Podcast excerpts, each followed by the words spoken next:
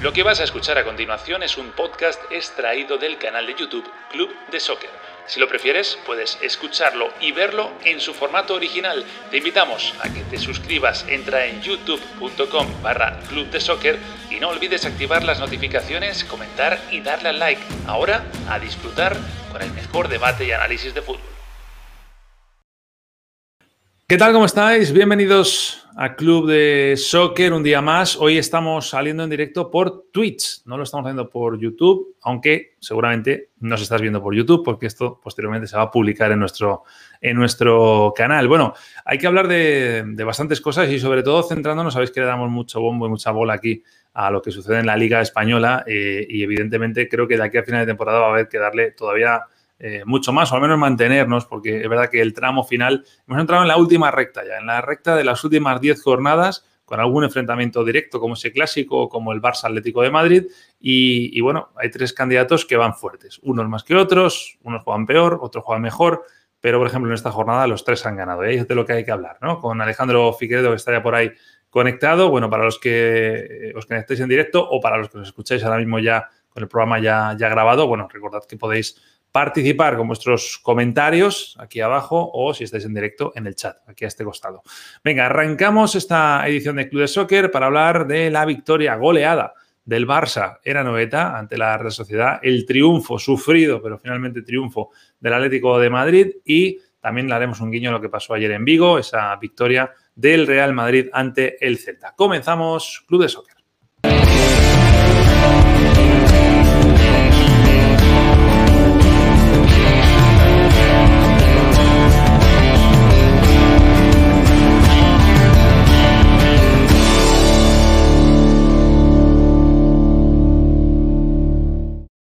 ¿Qué pasa, Figue? Muy buenas. ¿Qué tal, Nachito? Un saludo grande para ti, para, para todos los amigos del Club de Soccer. Hoy eh, los saludamos a través de Twitch. Eh, yo creo que es la primera vez que estoy en vivo en Twitch, eh, debo decirlo, ¿no? Hace más de 30 años que estoy al aire en cualquier plataforma, pero en Twitch es, el debut. Hay que decir que vamos a seguir haciendo los directos en YouTube, pero bueno, ahora mismo, en estos días, queremos probar con, con Twitch. Eh, y evidentemente también lo que decía antes, seguramente esto que estoy diciendo ahora mismo, pues está saliendo también y me estás viendo a través de YouTube porque este programa íntegramente después del directo sube directo al canal de, YouTube. Eh, la verdad que ha llegado un parón de selecciones, eh, Figue, yo creo que de la mejor manera posible para los tres candidatos a la Liga Española, para unos más que otros, ¿no? Porque sobre todo yo creo que el Atlético Madrid lo, lo pedía a gritos que pararan un poco, físicamente están un poco tocados, pero, pero sí, ¿no? Eh, está la liga preciosa, ¿no? Para estas últimas diez jornadas. Sí, y con un agregado, ¿no? Con un extra eh, que, que influye positivamente, creo, para los tres por igual. Tiene que ver con la suspensión de las eliminatorias de la Conmebol, porque este parón FIFA va a suponer un descanso de verdad para algunos futbolistas, principalmente las figuras sudamericanas que tienen tanto el Atlético de Madrid, el Barcelona y el Real Madrid, para nombrarlos en el orden que tienen en la tabla de posiciones. Y es doblemente positivo el parón. Como vos decías, llegan ganando los tres, llegan los tres con vida desde el punto de vista de lo que puede ser la definición del campeonato, pero además sabiendo que no van a tener que atravesar esa tortura. Y hay que decirlo así, porque termina siendo una tortura para los equipos cuando los jugadores se van eh, por los tiempos de viaje, por las exigencias de los partidos, por el riesgo de las lesiones, es decir, y ahora agregándole además el tema del COVID, ¿no? Eh, el hecho de que las eliminatorias de Sudamérica se suspendieron, bueno, le dan una tranquilidad extra a estos equipos del fútbol europeo y si nos detenemos en España en particular, a estos tres que tienen potencialmente muchos jugadores convocables de distintas selecciones de Sudamérica y que se van a poder quedar en sus países para poder, bueno, descansar, ponerse a punto, aprovechar en algunos casos eh, hasta operaciones quizás apuradas, ¿no? Eh, entonces me parece que sí que, es muy saludable para los equipos europeos lo que está pasando en particular con la fecha FIFA en relación a los jugadores sudamericanos. Tranquilidad ahora y doble tortura cuando se reanude, porque de alguna manera Comebol va a tener que recuperar esas, esas fechas, ¿no? Mira, así está la liga ahora mismo, que te la sabes de memoria. Dime, dime, ¿qué ibas a decir de, la fecha? No, no, que en definitiva es, es, estirar el problema para adelante, ¿no? Pero claro, La, la, liga ya va a estar definida. Es otra historia. Estaremos en, otra liga ya, ¿no? En junio digamos que no va a dar tiempo, pero luego en las siguientes fechas ya de septiembre, octubre, noviembre, va a haber que apretar el, calendario a ver si finalmente con tres partidos por cada fecha, no lo sé. Bueno, la liga está así. Eh, el Atlético de Madrid con esa victoria eh, sufrida ante Alavés. Ahora iremos al detalle, ¿no? Partido a partido, como diría Simeone, pero son cuatro puntos los que mantiene sobre el Fútbol Club Barcelona, pendiente también en este duelo entre Atlético y Barça eh, de cómo queda el golaveras particular de estos dos equipos. El Barça con 62, el Madrid con 60. Recordemos que el Averas, el golaveras eh, independiente entre Real Madrid y Atlético, lo tiene ganado el Real Madrid. Los otros falta por decidir, ¿no? Porque en estas 10 jornadas lo, lo que queda, entre otras muchas cosas, es que el Barça tiene que jugar contra los dos. Tiene que jugar contra el Madrid, el clásico, en Valdebebas, y tiene que jugar contra el Atlético de Madrid recibiéndole en el, en el Camp Nou. Eh, ahora mismo, mm, si tuviéramos que definir, aunque luego iremos a detalle, ¿cuál de las tres victorias tiene, tiene más mérito? Si la del Atlético contra la B, si la del Barça contra eh, la Real o, la del Real Madrid ayer en, Vigo, ¿con, cuál te quedarías? ¿A cuál le das más valor? Y bueno, tienen todas características diferentes, ¿no? Porque la del Barcelona fue un paseo, es decir, eh, yo creo que en ningún momento fue partido. Eh, a mí me sorprendió para mal lo, que pasó hoy con la Real Sociedad, claramente. Entonces, es tan grande la diferencia que sacó el Barcelona que realmente eh, yo no quiero quitarle méritos ¿no? Al, triunfo del Barcelona, ni mucho menos porque lo tiene, porque arrolla un muy buen equipo, ¿no? Eh, lo del Real Madrid es distinto, es un 3 a mentiroso, me parece, sobre todo por el desenlace del encuentro, porque es cierto que el Real Madrid pudo liquidarlo en el primer tiempo, pero también es cierto que el Celta pudo empatarlo cerca del final y de contragolpe encontró la tranquilidad del Real Madrid. Y lo del Atlético de Madrid va por, por, su, por lo de siempre, ¿no? Es, es difícil separar una victoria del Atlético de Madrid del sufrimiento. Y, yo creo que teniendo en cuenta el contexto de, de López y esa eliminatoria que sufrió en la Liga de Campeones por la manera que queda eliminado el Atlético de Madrid, yo creo que de las tres victorias que vimos este fin de semana, la más significativa es la del Atlético Madrid, en relación al impacto que puede tener con respecto a la definición del campeonato. Sí, sí, y además un poco, ahora entraremos con ello lo que te decía, ¿no? Que físicamente se ha visto que el Atlético no está bien, o sea, están sufriendo. Hoy hay una imagen muy icónica de, del partido, eh, no sé qué minuto era, pero era la primera parte bastante al principio, no sé si sería el minuto 13 o el 15, una cosa así. Marcos Llorente, que es el auténtico toro de este equipo, eh, la imagen era él con las manos en las rodillas. Es decir, más evidente que está mal el equipo físicamente y que necesitaban parar. Eh, más que esa imagen no hay ninguna, ¿no?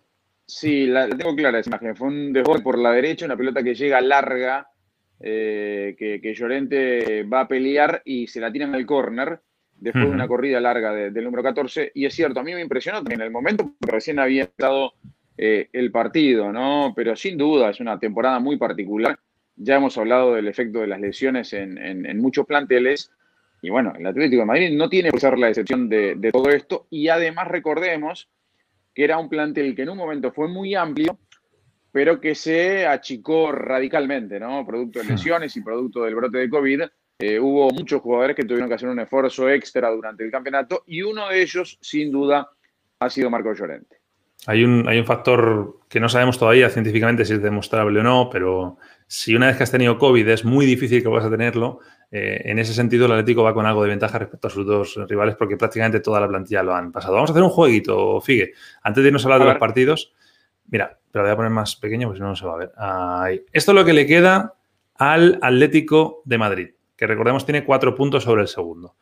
Sevilla y Betis fuera. También va a tener que visitar San Mamés, tiene que ir a Elche, tiene que ir al Camp Nou y cierra en Zorrilla contra el Valladolid. Tiene suerte, la digo, la toca en Zorrilla en mayo, finales de mayo. ¿eh? Si llega en enero es mucho más complicado. Y luego en casa tiene Huesca, Eibar, Real Sociedad y Osasuna. Los de casa son bastante asequibles. son seis fuera. Las visitas son durísimas. Las visitas son muy duras todas. ¿Dónde ves que el Atlético puede dejar seis puntos? O a lo mejor ninguno, no, sé. Poder, como poder dejar, puede dejar en cualquiera, realmente. Porque, porque el fútbol hoy día está planteado de esa manera y porque el Atlético de Madrid, cuando tuvo la oportunidad de demostrar la contundencia para dejar de sufrir, no lo hizo y está expuesto a, cierto sufrimiento. Pero, por ejemplo, hoy, jugando de local en el Wanda Metropolitano, muy pocos podían creer que el Alavés le iba a hacer fuerza. Y le hmm. terminó siendo fuerza. Eh, sin ir más lejos, hay que agradecerle a Oblak el penal que le tapa a, José. Y, sobre todo las visitas que tiene el Atlético de Madrid son muy complicadas. hay, tres, por encima de las demás, ¿no? Sevilla, Betis y Barça, que además coincide que creo que son tres de los cuatro o cinco mejores equipos ahora mismo, ¿no? Por eso, esas tres salidas son muy, muy complicadas. muy complicadas. Y es el calendario. No está grande. Yo creo que de los, de los calendarios que le quedan a los tres, el que la tiene en teoría más difícil es el Atlético de Madrid. El Atlético. Vamos a ver cómo lo tiene el Barça, que es este, este calendario. Ah, lo que tiene a favor, perdón, antes de entrar con eso, lo que tiene a favor el, Atlético es que está pendiente el clásico, ¿no? Está pendiente el clásico y ahí pueden Es una jornada de. Es una jornada en la que le va a meter puntos a uno de los dos, si no a los dos, siempre y cuando gane su, compromiso. Eso también es, es verdad. Este es el calendario del Barça. Reciben al Valladolid, eh, y luego vendría ya el clásico. Y luego eh, tienen que viajar a el Madrigal, bueno, la cerámica ahora, tienen que ir a Mestalla, Levante y Eibar. Y en casa recibirían al Getafe, Granada, Atlético de Madrid, ese partido del, día 9 de mayo, y eh, recibir también al Celta de Vigo. Te hago la misma pregunta, supongo que aquí también puede dejárselo en cualquiera, ¿no? Pero sobre todo clásico, yo creo, ¿no? Y, Atlético. el resto parece que son ganables todos. Sí, sí, yo creo que sí. Me parece que ahí está la gran diferencia, ¿no? Eh, ya vemos partidos de, riesgo mucho más reducidos para el Barcelona, ¿no? Por supuesto que tiene ese tema, ¿no? Tiene que enfrentar tanto al Real Madrid como al propio Atlético de Madrid, pero en el resto me parece que puede ir con un poquito más de tranquilidad. Yo creo que la de hoy, a priori, luego hemos visto una Real muy floja, pero la de hoy, junto a la de Valdebebas eran las dos salidas más complicadas que le quedaban, porque en, otra liga normal, digamos que ir al Madrigal e ir a Mestalla son también palabras mayores, pero el Villarreal no está bien contra los equipos grandes esta temporada y, el Valencia está como está. Eh, habrá que preguntarle aquí que Mateo, seguramente opinará lo mismo, no, creo que opine lo contrario en este sentido. Y este es el calendario del Real Madrid, que eh, evidentemente coincide ese partido del clásico. El Madrid tiene muchos partidos en casa, en total. Eibar, Barça, Betis, Osasuna, Sevilla y Villarreal, 6 de 10. Y tiene que ir a Cádiz, que se la pegó contra el Cádiz en casa, pero se supone que es un partido en el que no debe de pinchar. Getafe, que no está bien. Granada, vamos a ver cómo llega Granada. Y Athletic Club. De aquí, ¿cómo lo ves? ¿Dónde pones el, asterisco, el punto rojo? Y Barcelona y Athletic Club. La visita a San Mamés. Sí. Pues, pues con, lo, que me has dicho, Figue, yo creo que las cuentas salen que gana la Liga del Barça, con, tus cuentas. No, Pero yo, no, pero yo hablo de. Cuentas muy. No son cuentas numéricas, son Claro, pero, yo no voy a la matemática de, asegurar puntos, porque ninguno tiene los puntos asegurados. Digo, ¿quiénes le pueden hacer más falta ¿no? a, estos tres? ¿no? no quiere decir que, ninguno de los tres pueda resolver los, los pendientes que tenga o que al mismo tiempo asegure ganar la teoría es más sencillo, ¿no? No, no, no, no lo han hecho. Hoy el Barcelona te da la sensación que es el que está más sólido, sí, sin duda.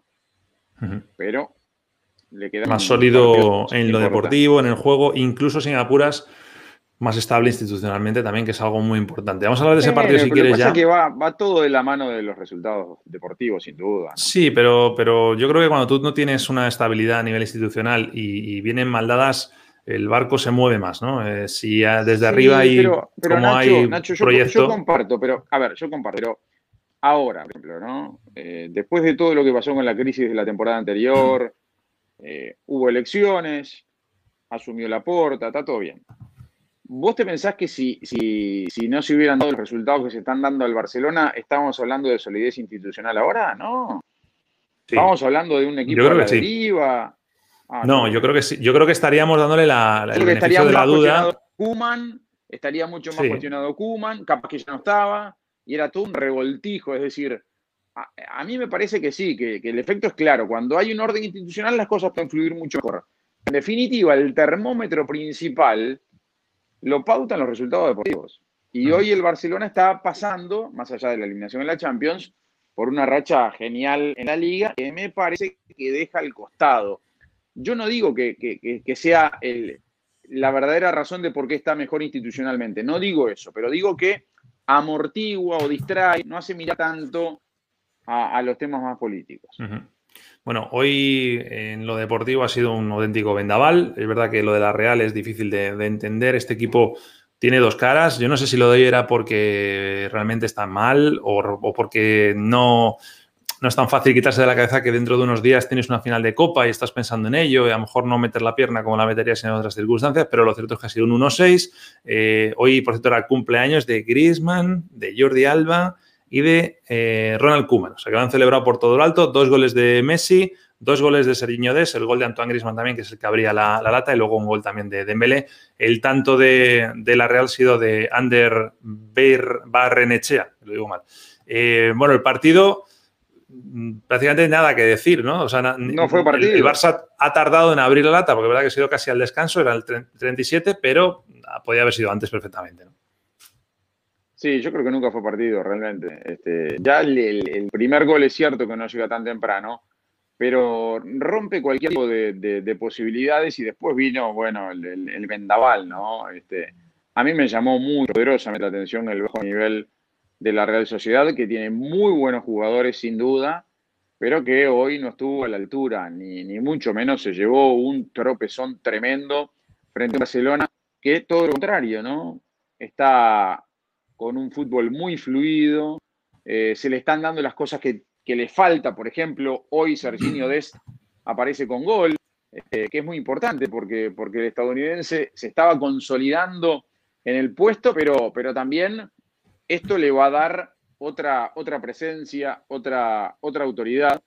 Que Griezmann convierta también es importante porque hemos hablado mucho del francés y por ahí podía estar quizás la, nota negativa de, esta nueva fórmula de Kuman, cómo podía quedar casado Griezmann y sin embargo lo rescata el propio técnico y los resultados están a la vista. Y lo de Messi, que, sigue siendo desde el punto de vista de los números impactante, ¿no? Impresionante, le logra en la Liga Española. Yo entiendo que mucha gente dice, bueno, pero ¿qué pasa con, la Champions? Sabemos que es otro nivel, sabemos que se le terminó la historia para el Barcelona, pero a nivel local le alcanza y le sobra. Y yo entiendo que los números que está arrojando Messi en el 2021 son superiores, muy superiores a los que muchos eh, esperábamos ¿no? de, Messi en este campeonato.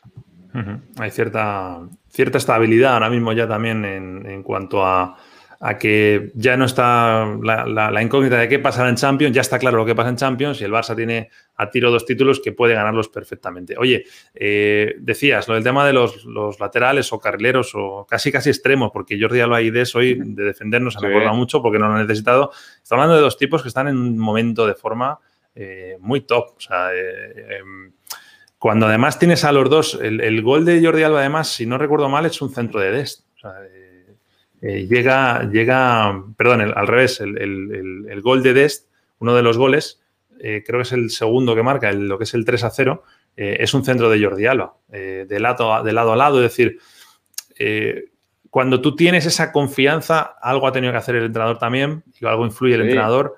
Pero además es muy equilibrado el aporte de los dos, es decir, para un técnico que le gusta avanzar en bloque, que propone eh, la posición de la pelota de forma casi permanente y atacar con, muchos jugadores, el hecho de saber que es un equipo eh, equilibrado, ¿no? no es un equipo hemipléjico como puede pasar en un montón de equipos que un lateral es el que se proyecta y todo se carga sobre ese lado y el otro es uno mucho más aplicado al rol defensivo. En el caso de Des como de Jordi Alba, están trabajando prácticamente en forma simultánea, ¿no? Entonces, ese es un, muy buen Ataca con muchos más jugadores. claro, Ataca con muchos más.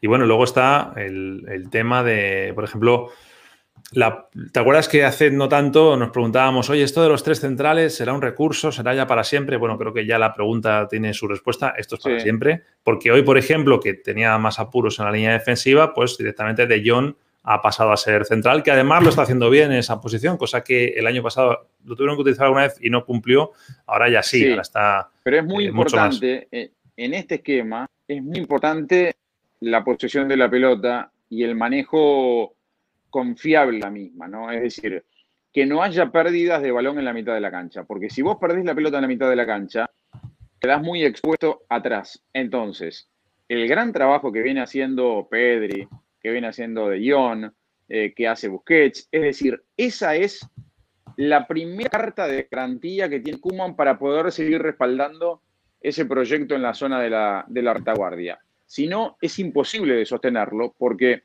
recordemos lo que le pasaba al Barcelona no hace tanto tiempo atrás, ¿no? Le costaba mucho el retroceso defensivo y o era hacer figura Ter Stegen o era ir a buscarla al, fondo del agua. Entonces, creo que hay que también darle crédito a la idea de Kuman, pero sobre todo al muy buen momento de los jugadores que están en la mitad de la cancha y la confiabilidad que tienen con él. Hablábamos antes de lo, de, lo que le venía al Barça, pero también quería yo destacar aquí que el último, la última derrota, hablo de Liga, ¿eh? no, no hablo de Champions, eh, ni de Supercopas, ni demás, hablo de Liga. Eh, la última derrota es el 5 de febrero, de 5 de diciembre, perdón, contra el Cádiz. Estamos hablando de muchas jornadas, ¿eh? Muchas, muchas jornadas. antes del clásico, ¿no? Antes del clásico.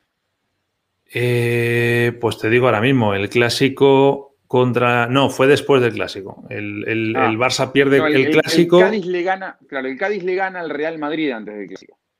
Fue, fue eh, o sea, el Barça pierde el clásico, empata con el Alavés, le gana al Betis, pierde con el Atlético de Madrid, gana Osasuna y ahí vuelve a perder con el Cádiz, que es esa racha tan, tan mala del mes de octubre, noviembre, que además coincidió también con, ¿te acuerdas de ese partido de, fase de grupos de vuelta contra la Juve en el que el Barça pierde el, primer puesto.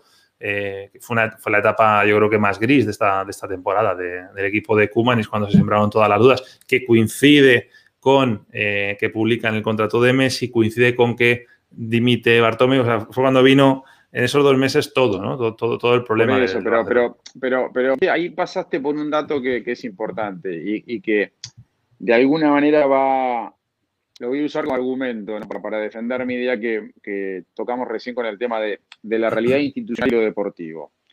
¿Cuánto ruido hizo en su momento la publicación del contrato de Messi? Si hoy publican esa, esa misma noticia, hace cosquillas, es decir, porque el momento deportivo del Barcelona exime cualquier otra cosa, amortigua cualquier otra piedra. Y bueno, en aquel momento era un momento duro desde el punto de vista deportivo y todo quedaba maximizado. Yo, yo ahí te entiendo el punto que dices, eh, porque es un punto de vista más internacional.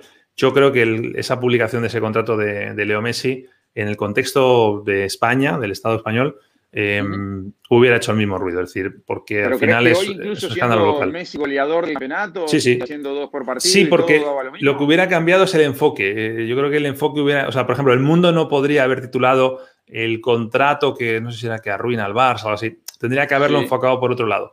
Pero el escándalo de ese contrato, eh, insisto, no hacia Messi, eh, sino hacia la gestión del Barça, eh, pues eso, es que al final, bueno, vamos a hablar al mismo tema de siempre, pero es, el problema no es ese contrato, el problema es lo que deriva de ese contrato. Es decir, que por ese contrato tienes que firmar muchos millones a otros jugadores que realmente no lo merecen. Entonces, por eso yo creo que el escándalo hubiera sido el mismo, por lo menos a nivel local. Luego ya a nivel internacional entiendo que si hubiera sido más, más liviano, hubiera sido más una, una noticia, una sorpresa, ¿no? De Jolín con Messi, ¿no? Como, cómo le entra la nómina a final de mes, ¿no? Bueno, a los seis meses, que es cuando cobran los jugadores de, fútbol. Bueno, eso por la parte del, partido de, de, Anoeta, como decimos. Pero esta mañana ha jugado eh, también el Atlético de Madrid. Hay dos imágenes icónicas de este partido, ¿estamos de acuerdo? Es decir, eh, el gol número 500 de Luis Suárez porque es el gol 500 y porque es otra vez gol, eh, que hacía tiempo que no marcaba Luis Suárez, que venía además del problema en ese cambio en Stanford Bridge, frena un poquito el ruido que podía haber en torno al uruguayo, y luego el paradón de, de Jano Black, que sí que es de esos que te dan, no quiero decir la barbaridad que decimos muchas veces, te da media liga, pues no es media liga, pero a lo mejor es un 10% de liga, ¿eh? con lo que queda. Sin duda, sin duda sobre todo por el momento del partido, ¿no? Estábamos en el minuto 85, es decir, quedaba muy poco para, para reaccionar, pero además por cómo había sido el gol también, ¿no? O el gol, la jugada del penal, es decir, una jugada en la que no había mucho riesgo y en la que Savic, bueno, tratando de cubrir, saca el brazo atrás le pega en la cara a Luis Rioja. Y para no es la semana de Savic, ¿eh? Por cierto, no es la semana de Savic. ¿eh? Recordemos que el otro día le expulsan. Sí, pero Savic hoy estaba haciendo un gran partido. ¿eh? Hoy hizo un muy buen partido Savic, pero tiene esa fatalidad que va una pelota normal en la que llega limpiamente a quedarse con la pelota, es decir, en el juego bajo lo gana Rioja sin problema, pero en ese movimiento casi natural e instintivo de cubrir, le termina pegando con el codo en la boca a Rioja. Y tuvo la mala suerte, Savage, de que era dentro del área, porque si no era dentro del área, el VAR no podía participar.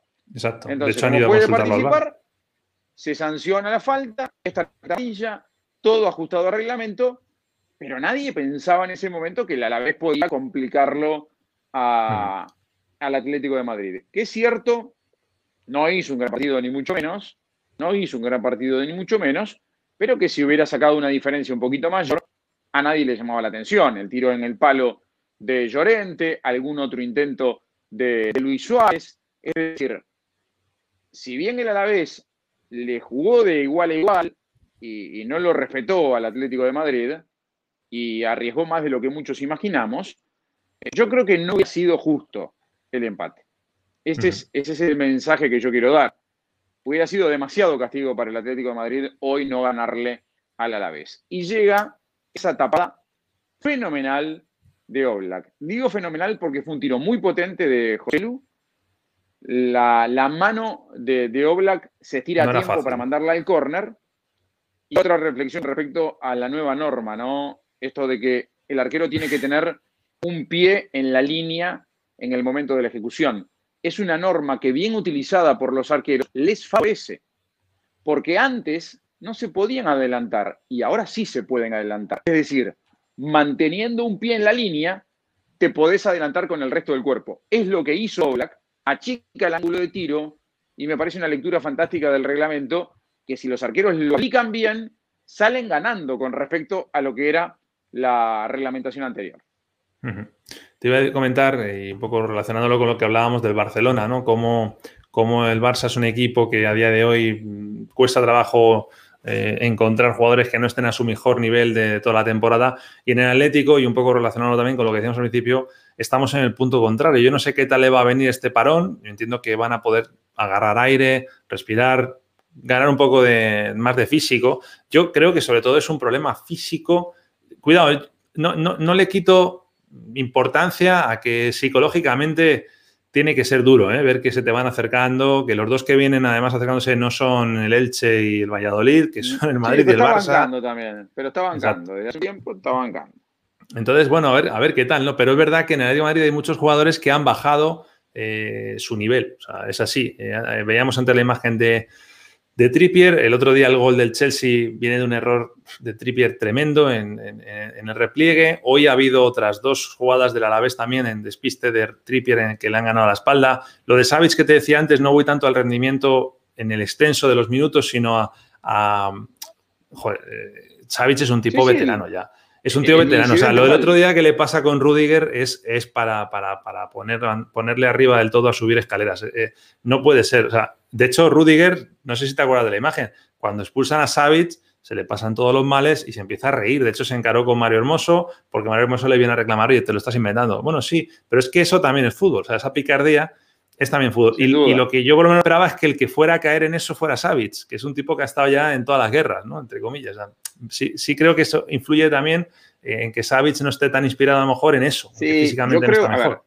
A ver, yo creo que también tenemos que entender que desde el punto de vista de, ciertas faltas con respecto al tema de los brazos abiertos y los golpes en la cara, estamos ante una nueva normalidad. Y, estos jugadores, sobre todo los más, los más experimentados, han jugado durante el 95% de sus carreras bajo otro eh, cuerpo normativo. Es decir, antes no se sancionaba eso. Entonces me parece que está incorporado en el ADN del futbolista ciertos movimientos que son difíciles de, quitar. Y hoy Savage hasta se ve sorprendido por lo que le cobran. Y él íntimamente puede creer que es justicia. ¿Por qué? Porque está con los códigos de antes. Y sin embargo ahora, le pasó a Nick Carrasco cinco minutos antes, una jugada en la que va a cubrir, saca el brazo, le pega con el brazo en el rostro a un rival, tarjeta amarilla para él. Es decir, Los jugadores tienen que entender que el arbitraje tiene indicaciones con respecto a este tipo de jugadas y que ya no se perdona. Entonces, entiendo que yo no sé si hay que achacarlo, como decir, bueno, justo Savic se come esto, qué falta de experiencia. Entiendo sí que es muy difícil para los jugadores. Si es difícil para nosotros, quienes estamos analizándolo, para el espectador que está en frío, y, muchas veces dice, ah, pero no puede ser que, que le cobren esto, no puede ser que esto sea penal, ¿cuánto más le puede pasar por la cabeza al propio jugador? Bueno, sí, pero también son los principales interesados en aprenderse cómo es la norma. por mucho que sigo diciendo que la norma a día de hoy yo no soy capaz de explicarla, por ejemplo, la de los penaltis y las manos, yo a mí no me lo preguntes, porque cada fin de semana vemos algo, algo distinto. es, que, sí, es que, es que no hay jugadas idénticas y no hay árbitros idénticos. Entonces, por ejemplo, hoy hay, un buen ejemplo de lo que pasa eh, en el fútbol moderno con el tema de las manos. Hay, por ejemplo, una jugada en el partido Cádiz-Villarreal, que termina en el gol de Moreno de penal, en la que el árbitro pita penal a instancias del VAR. ¿sí? En un tiro en el que la pelota pega en el brazo de un jugador del Cádiz que era Johnson. Y después podemos trazar ciertas analogías con la jugada que reclama hoy eh, José María Jiménez, que salta y gana por arriba, y la pelota le pega en la mano, eh, no me acuerdo cuál es el jugador de la vez, que salta con las manos arriba, la pelota pega claramente en la mano, la va el bar, porque eh, el árbitro en el momento no cobra, no cobra, lo llaman del bar, es decir, el bar entiende que puede ser una jugada sancionable y él mantiene la decisión de no cobrar penal.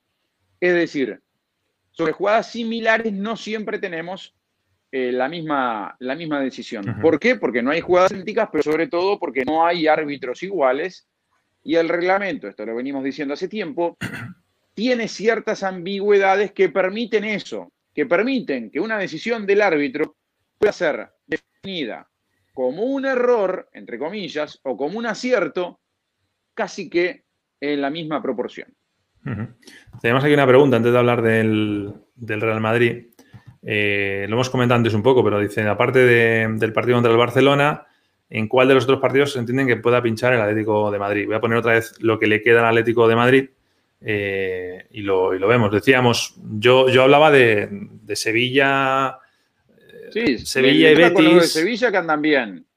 Claro, lo que pasa es que a mí el Sevilla este año me, está decepcionando bastante a la hora de jugar contra los equipos grandes. Entonces va a depender mucho de, cómo le venga el parón al Atlético. Si vemos otra vez un Atlético mejorado, yo creo que no tiene posibilidades de perder ahí contra, contra Sevilla.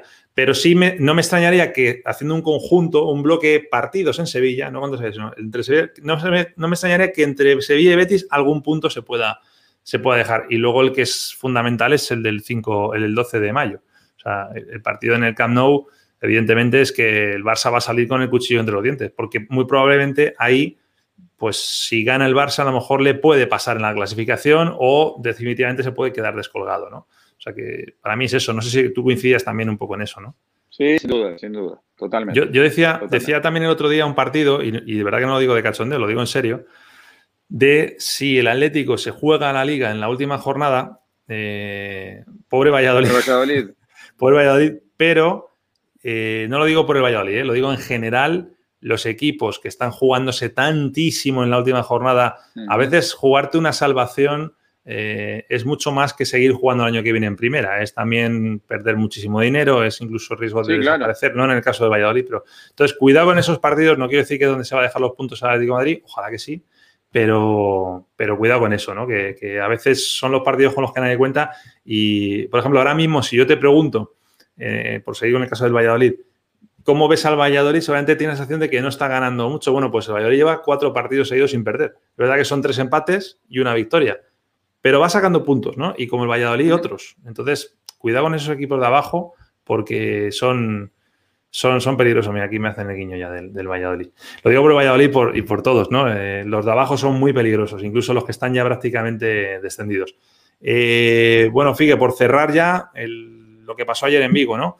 Decías que era un resultado un poco mentiroso. Para hacer justicia también, para hacer justicia también, para Rafa para de Luis Suárez, ¿no? Porque, porque hace un Oye, perdona, sí, sí, no sé, además le tenía aquí preparado. Y porque, y, bueno, y porque además vuelve a convertir. Eres el, eres el apuntador. Cuando a mí se me olvidan las cosas, tú me lo recuerdas. Además, para que, para que veas que estaba preparado, mira, mira, mira.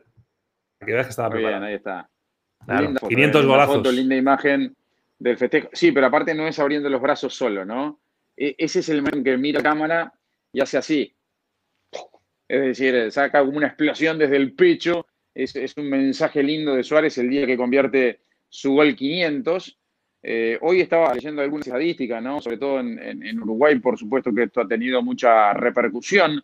193 arqueros en el fútbol han sido víctimas de Luis Suárez en esos 500 goles, goles con Nacional de Montevideo, con el Groningen de Holanda, con el Ajax de Holanda, con el Liverpool de Inglaterra, por supuesto con el Barcelona de España, donde hizo su mayor eh, tramo de, de- de goles y su, su mejor carrera, Sí, y ahora con el. Atlético de Madrid, y sumando además los goles que tiene con la selección uruguaya. Recordemos que es el goleador histórico de la, de la selección celeste. Así que bueno, realmente hay que, hay que rendirse ante este delantero que, que en el último tiempo le tocó, bueno, tragar eh, esto de que, te digan no te queremos más, ¿no? En un lugar donde él se sentía muy cómodo, implicaba dejar una ciudad, implicaba dejar un entorno eh, muy, muy favorable para él. Bueno, una vez más bajó y se adaptó. Le ha tocado pelear con muchas, ¿no? Desde, desde muy chiquito, pero siempre mostró esa capacidad de, de adaptación. Lo ha mostrado en el momento de la sanción, lo ha mostrado en el momento de las lesiones. Siempre reapareció entero. Y bueno, y en este Atlético de Madrid, Simeone ha tenido la inteligencia de darle un rol en el que todo se le puede hacer más fácil a Luis Suárez.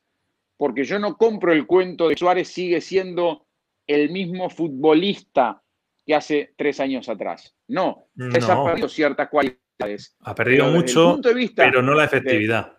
Claro, pero desde el punto de vista del goleador, que es lo de él, sigue con una vigencia intacta y tiene una inteligencia extraordinaria para Bueno, moverse. Figue, voy a hacer yo un poco aquí de, de abogado, el poli malo, que sabes que yo admiro mucho a Suárez, ¿eh? no, no lo digo, pero es verdad que le va a acompañar, y como no se deprisa, eh, va a ser ya hasta el final de sus días en Europa, le va a acompañar eso que es inexplicable, lo de que no sea capaz de marcar hace seis años fuera de, o sea, como bueno. visitante en, en la Champions.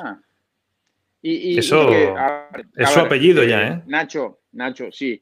Pero yo en esto, quizás yo soy muy ingenuo, ¿no? Pero, a ver, por supuesto que el nivel de Suárez, para lo que es la Champions League, en las últimas dos temporadas ha ido en caída, ¿sí? Pero Eso no, pero fíjate, pero eso sería si no marcara en general. Pero es que Bueno, no, sigue marcando en casa. El, el el gran dilema pero- es por qué no marca Sí, fuera de casa. El otro día, el cuando le sustituyen en Londres, pero ¿tú por qué crees que le cambia eh, un tipo tan supersticioso como Simeone? ¿Por qué le cambia? Cuando necesita marcar No, dos no, goles, ¿por qué le cambia en Londres? No, no, yo no creo que le haya cambiado por, por- porque Suárez no conviene afuera, porque si no, no lo pone.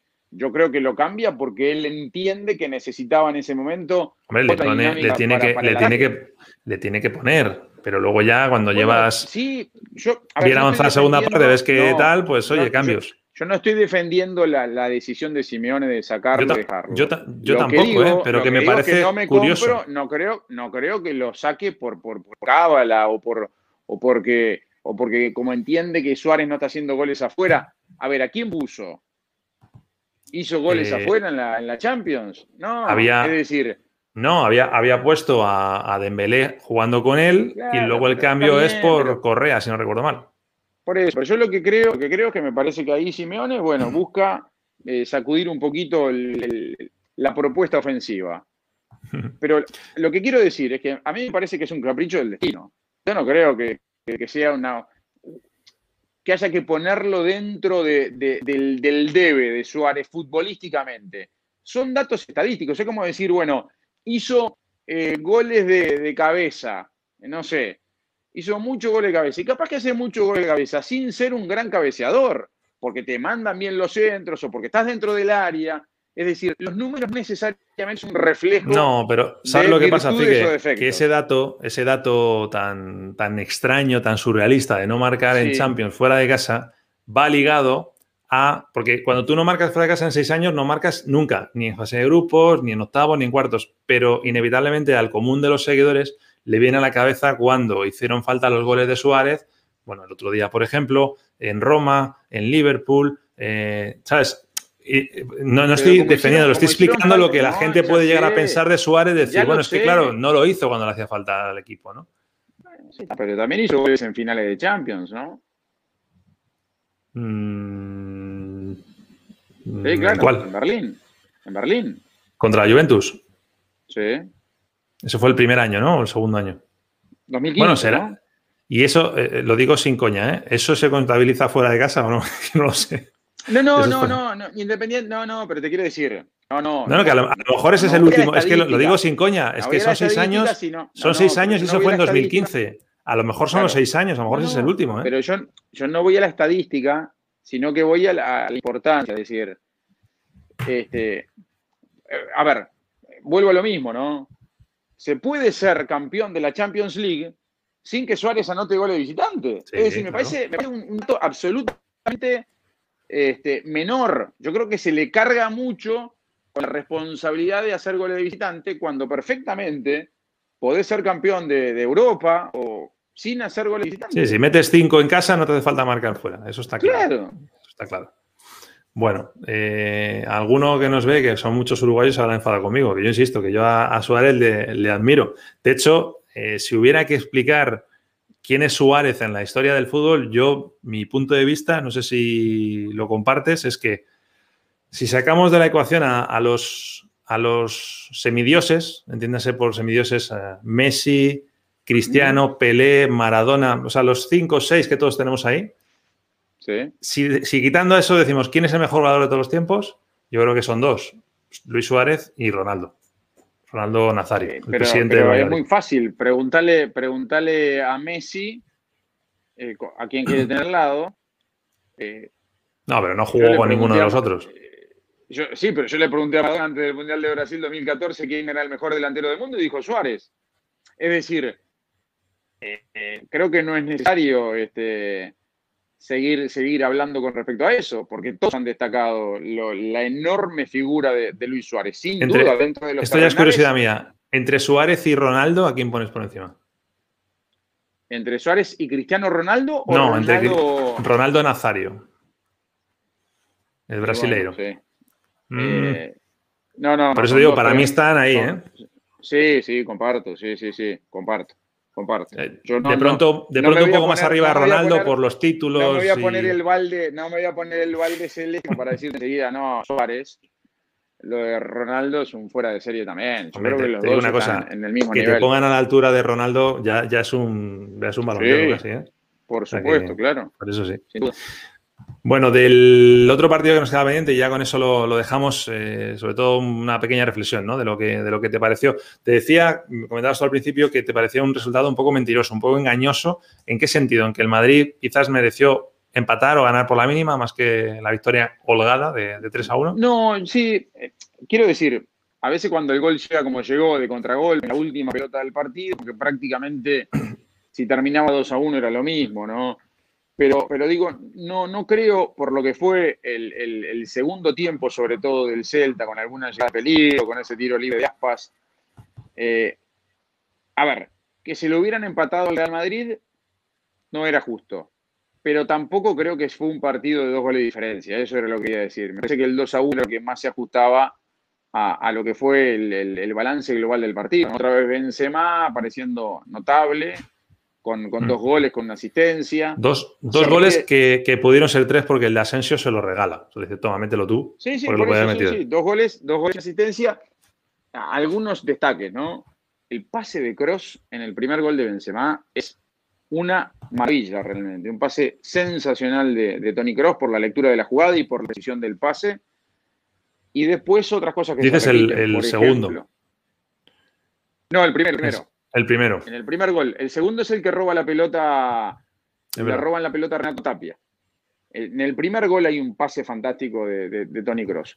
Y después el otro que se le está repitiendo al Real Madrid, y que es la gran incógnita, ¿no? En relación a lo que es el balance del plantel y del equipo y a dónde está para pelear la liga, es el factor Vinicius, ¿no? Cómo Vinicius se repite otra vez en buenos momentos, pero malas decisiones. Es decir, sigue sin poder romper eh, el karma de, no, de no anotar, ¿no? Este, y, me llama la atención cómo Zidane le sigue dando la oportunidad. No digo que no la merezca.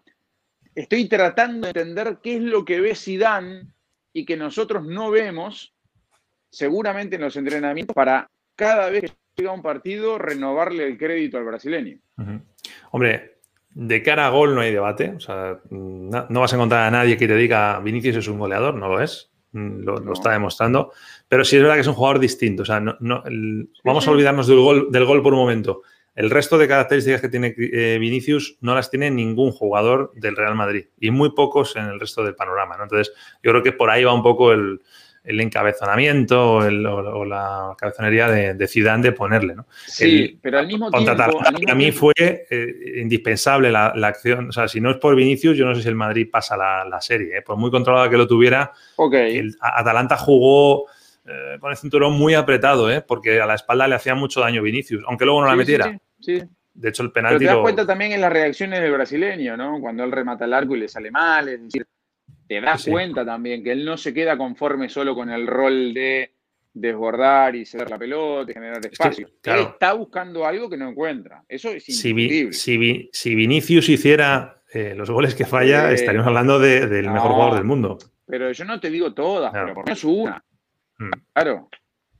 Ha metido muchas de rebote, eso es cierto, ¿eh? que le ha pegado a un jugador y luego se ha, se ha metido. Pero bueno, no te iba a decir que, el Madrid a lo tonto, hablábamos antes de la racha del Barça que viene desde, desde diciembre, pero fíjate que el Real Madrid en, Liga, bueno, en, Champions también ha conseguido pasar la ronda, ¿no? Pero en Liga sobre todo, ¿te acuerdas de esas declaraciones de Zidane que dijo dejadnos pelear la liga, o sea, no nos matéis todavía. Tenemos derecho, tenemos derecho.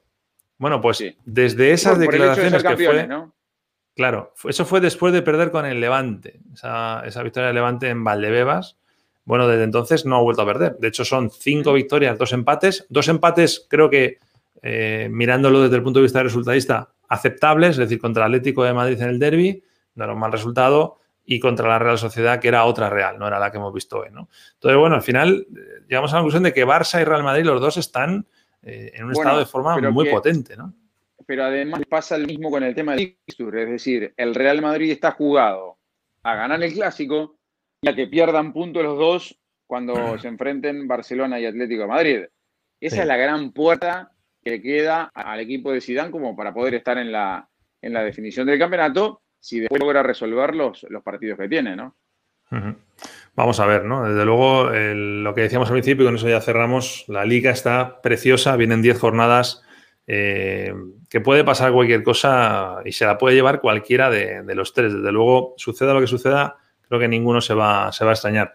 Eh, lo vamos a dejar aquí, Figue. A la gente que nos esté viendo por YouTube, eh, a, los que han ido conectándose, suscribiros en los dos lados. Bueno, los que lo ven en YouTube, la mayoría están suscritos, pero bueno, suscribiros si no lo estáis eh, todavía. Y en Twitch también, porque iremos haciendo cositas en Twitch.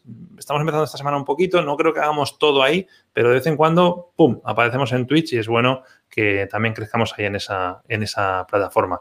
Y además hoy hemos inaugurado la primera eh, aparición de Alejandro Figueredo en Twitch, así que me imagino que te sientes eh, emocionado, no sé si vas a poder cenar ahora ya. Estoy, por poner la, bandera en la luna, más o menos. Ahí, ahí. Ponla en el barco, en el barco que tienes detrás que va pasando, ponte la bandera. pero Pepe no vino hoy, Pepe, Pepe, no, me falló. Bueno, fíjate. que tenía contrato exclusivo con YouTube y que si no iba en vivo por YouTube no aparecía. Eso es verdad, eso es verdad. Te mando un abrazo enorme, ¿vale? A la gente, mañana, o sea, el lunes, eh, haremos eh, el directo habitual Todavía no sabemos dónde, pero lo haremos. Chao, chao. Hasta la próxima. Que pasen bien.